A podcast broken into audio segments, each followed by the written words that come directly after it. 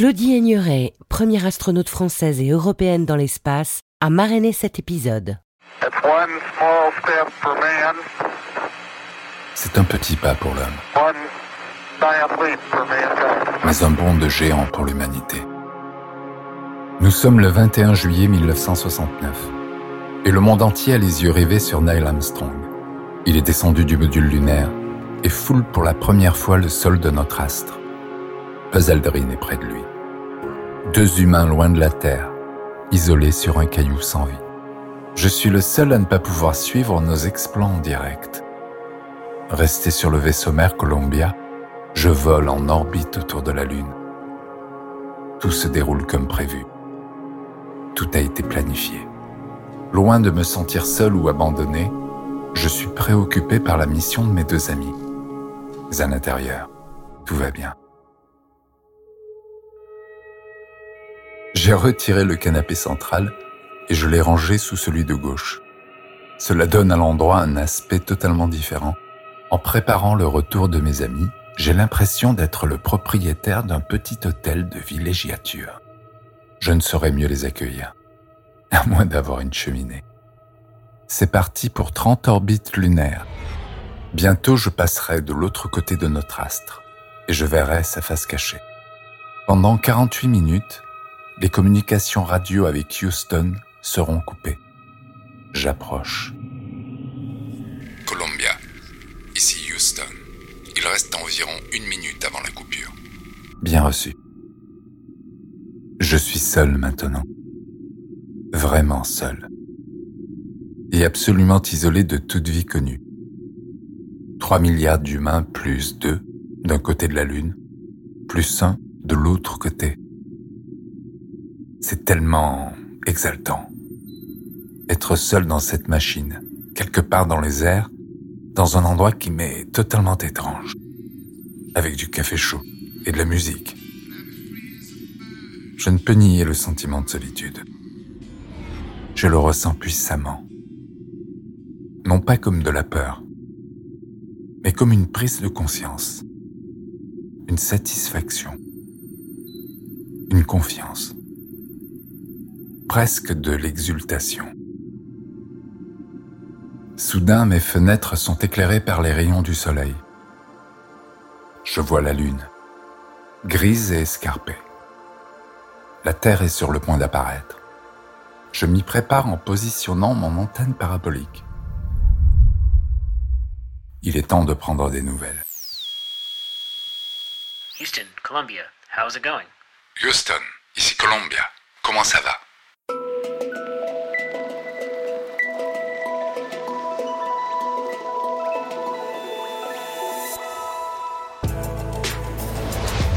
Bienvenue à bord de Alpha Bravo, le podcast de développement personnel inspiré par les grandes expériences de l'air et de l'espace.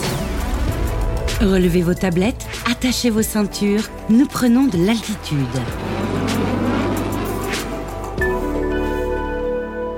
Michael Collins était le troisième membre de l'équipage d'Apollo 11.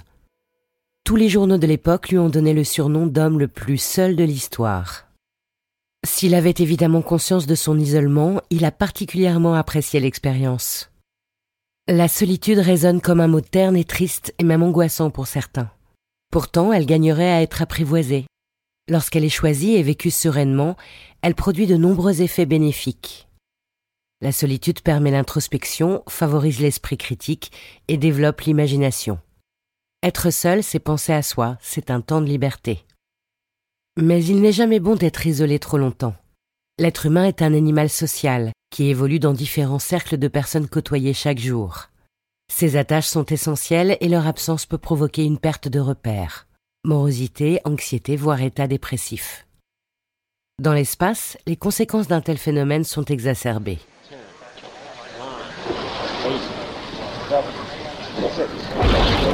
Dès les débuts de la conquête spatiale, la NASA s'est intéressée aux difficultés psychologiques des astronautes. Au cours des longues missions, les études menées ont mis en exergue certaines problématiques. Par exemple, les équipages physiquement isolés souffraient d'un manque de communication avec leurs proches. Aujourd'hui, les technologies à bord de la Station spatiale internationale permettent les échanges en temps réel avec la famille et les amis, et ce quasiment à volonté. Les astronautes sont également très présents sur les réseaux sociaux, un autre moyen de garder le contact avec la Terre. D'autre part, les scientifiques ont validé l'importance de la routine. Un planning comportant diverses activités à heure fixe n'est pas synonyme d'ennui, au contraire. Cela permet de garder un rythme de vie sain et d'avoir de bons repères temporels. Il faut éviter de se sentir désœuvré, c'est le grand mal qui touche les populations confinées. L'astronaute Claudie Aigneret est partie deux fois dans l'espace. En 1996, elle a participé à la mission Cassiopée à bord de la station Mir, puis en 2001, elle a rejoint la Station spatiale internationale pour la mission Andromède. Elle y a mené des projets expérimentaux tournés vers les sciences de la vie afin de comprendre comment les organismes s'adaptent à la pesanteur. De nombreuses expériences étaient programmées. Elle avait même embarqué des œufs de salamandre. Cette expérience nommée Fertile est visible au musée de l'air et de l'espace. Dans la Station spatiale internationale, les astronautes ont des emplois du temps très remplis. Ils ne doivent pas oublier de prendre du temps pour eux après leur journée de travail. Que font-ils pour se ressourcer? Ils regardent par le hublot et admirent la Terre. Ils cultivent les plantes, ils écoutent de la musique, des podcasts ou des enregistrements terrestres de la pluie qui tombe, de feuilles d'automne qui craquent sous les pas. Ces loisirs révèlent une chose essentielle. Dans l'espace, les êtres humains ont moins de stimulation sensorielle. Les odeurs, les bruits, le vent, la pluie, ces sensations qui forment notre environnement, notre quotidien, sont absents alors qu'ils sont indissociables de notre espèce. Les sens permettent notre ancrage et notre équilibre émotionnel.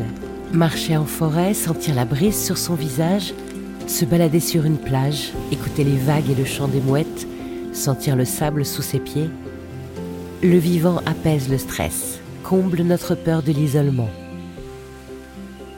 L'astronaute Claudie Aigneret en a fait l'expérience.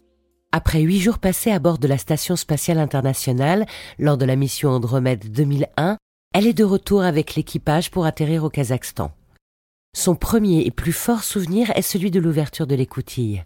Elle se rappelle parfaitement cette sensation de bonheur lorsqu'elle a senti les odeurs de la Terre.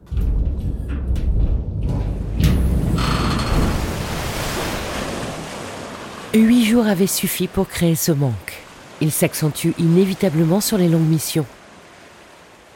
Voici un extrait du journal intime de Valentin Lebedev, un cosmonaute qui passa 211 jours dans l'espace.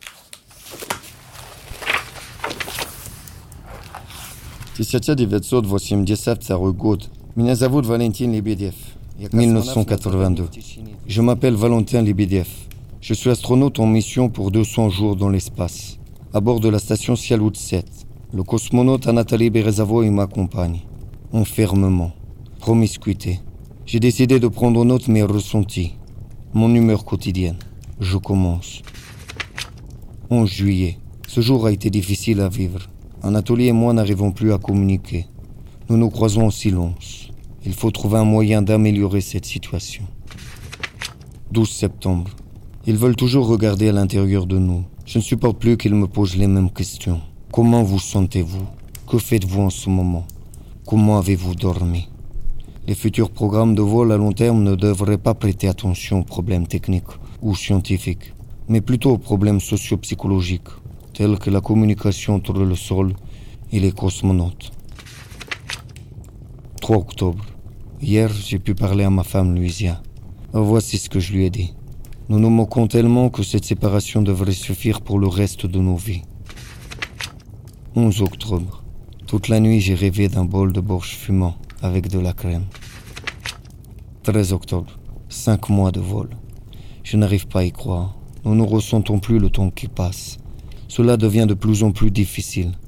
Je commence à compter les jours. Je pense que notre fatigue augmente et que notre intérêt pour le travail s'estompe. Je n'ai même plus envie de regarder par le hublot. Retour sur Terre. 10 décembre. Il fait noir dehors. L'air est frais. La neige me tombe légèrement sur le visage. Je me sens mieux. L'isolement ne va pas toujours avec la solitude et soulève parfois la problématique de la promiscuité. C'est le cas des missions spatiales qui se déroulent aux côtés d'un équipage à côtoyer pendant plusieurs jours, semaines ou mois dans des lieux clos et restreints. L'une des capsules Soyouz, qui a permis à Jean-Loup Chrétien de rejoindre la station Salyut 7, est exposée au musée de l'air et de l'espace, tout comme sa combinaison. Le français y prit place avec deux cosmonautes, Vladimir Djenibekov et Alexandre Ivanchenkov, dans cet espace de 4 mètres cubes lors de la mission spatiale franco-soviétique PVH pour premier vol habité, 24 juin 2 juillet 1982. Comme le rappelle l'astronaute Claudie Aigneret, il est admis que le principal frein à un voyage vers la planète Mars ne serait pas technologique. C'est l'isolement et la promiscuité qui pourraient mettre en échec un tel projet. Pour s'y préparer, de nombreuses expériences sont menées sur Terre, notamment avec la participation du CNES, Centre national d'études spatiales, et l'ESA, l'Agence spatiale européenne. Mars 500 ou plus récemment Deep Time. Au cours de ces missions, plusieurs volontaires ont accepté de vivre enfermés dans des espaces clos sur de longues durées. Bien sûr, les qualités relationnelles sont essentielles dans la sélection des nouveaux astronautes. Les missions ayant vocation à durer de plus en plus longtemps, il est maintenant indispensable que les membres des équipages mobilisent une bonne intelligence collective. Les personnalités recherchées doivent être communicantes, non impulsives et capables d'apaiser les conflits. Elles doivent disposer de ce que l'on nomme les soft skills. Après la sélection, les équipages s'entraînent ensemble pendant des années avant de décoller. Une grande fraternité se met en place et favorise la bonne entente. Des moments festifs et de cohésion sont prévus dès l'organisation de la mission. Les anniversaires sont planifiés, des cargos de cadeaux seront livrés régulièrement dans la Station spatiale internationale. Cela permet de souder les astronautes et de briser la monotonie. Cette promiscuité est d'autant plus facile à supporter qu'elle est temporaire. Mais imaginez un voyage vers Mars, dont la totalité de la mission pourrait durer quatre ans. Sur le sol martien, le délai de transmission radio vers la Terre prendra 22 minutes. Autrement dit, il n'y aura pas d'aide possible en situation d'urgence. Dans ce cas-là, l'équipage devra garder la tête froide, avec l'assistance d'une intelligence artificielle. Il faudra prendre les bonnes décisions et le commandant les mettra en œuvre sans attendre la réponse du contrôleur de vol. Des systèmes sont actuellement testés comme le prototype Simon, Crew Interactive Mobile Companion d'Airbus Defence and Space. De la forme d'un ballon et doté d'un écran avec un visage humain, cette intelligence artificielle interagit avec les astronautes. Bonjour, je suis Simon. Comment puis-je vous aider? Au sein de ce groupe vivant en autarcie, les tensions seront inévitables. Elles pourront être désamorcées en communiquant et en faisant preuve d'empathie et de flexibilité. Chacun devra éviter d'être susceptible et accepter les remarques. L'autre est différent de soi. En prendre conscience, c'est apprendre à vivre ensemble. Mais si cette cohésion résiste à l'épreuve du temps, résistera-t-elle face à l'imprévu? Seul l'avenir le dira. Il n'y a pas besoin d'aller dans l'espace pour ressentir l'isolement. Et pourtant, à l'instar de tous les endroits extrêmes, la notion y prend tout son sens. Les avancées permettent d'emmener les êtres humains de plus en plus loin vers des mondes sans vie.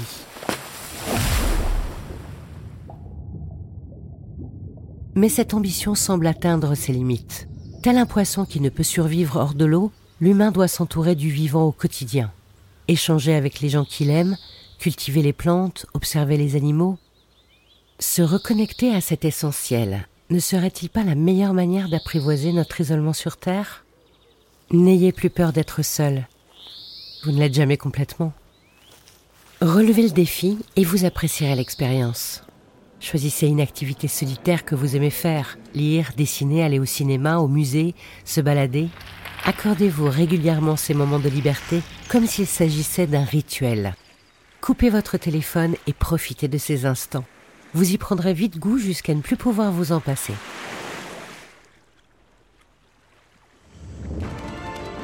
C'était Alpha Bravo, le podcast du musée de l'air et de l'espace s'inspirer des histoires humaines de la conquête de la troisième dimension, prendre commande de simulateurs de vol, être assis confortablement dans le planétarium pour explorer l'espace, bénéficier de visites guidées, monter à bord d'aéronefs, accéder à des parties habituellement interdites au public à bord d'un avion, tout ceci est possible au musée de l'air et de l'espace du Bourget.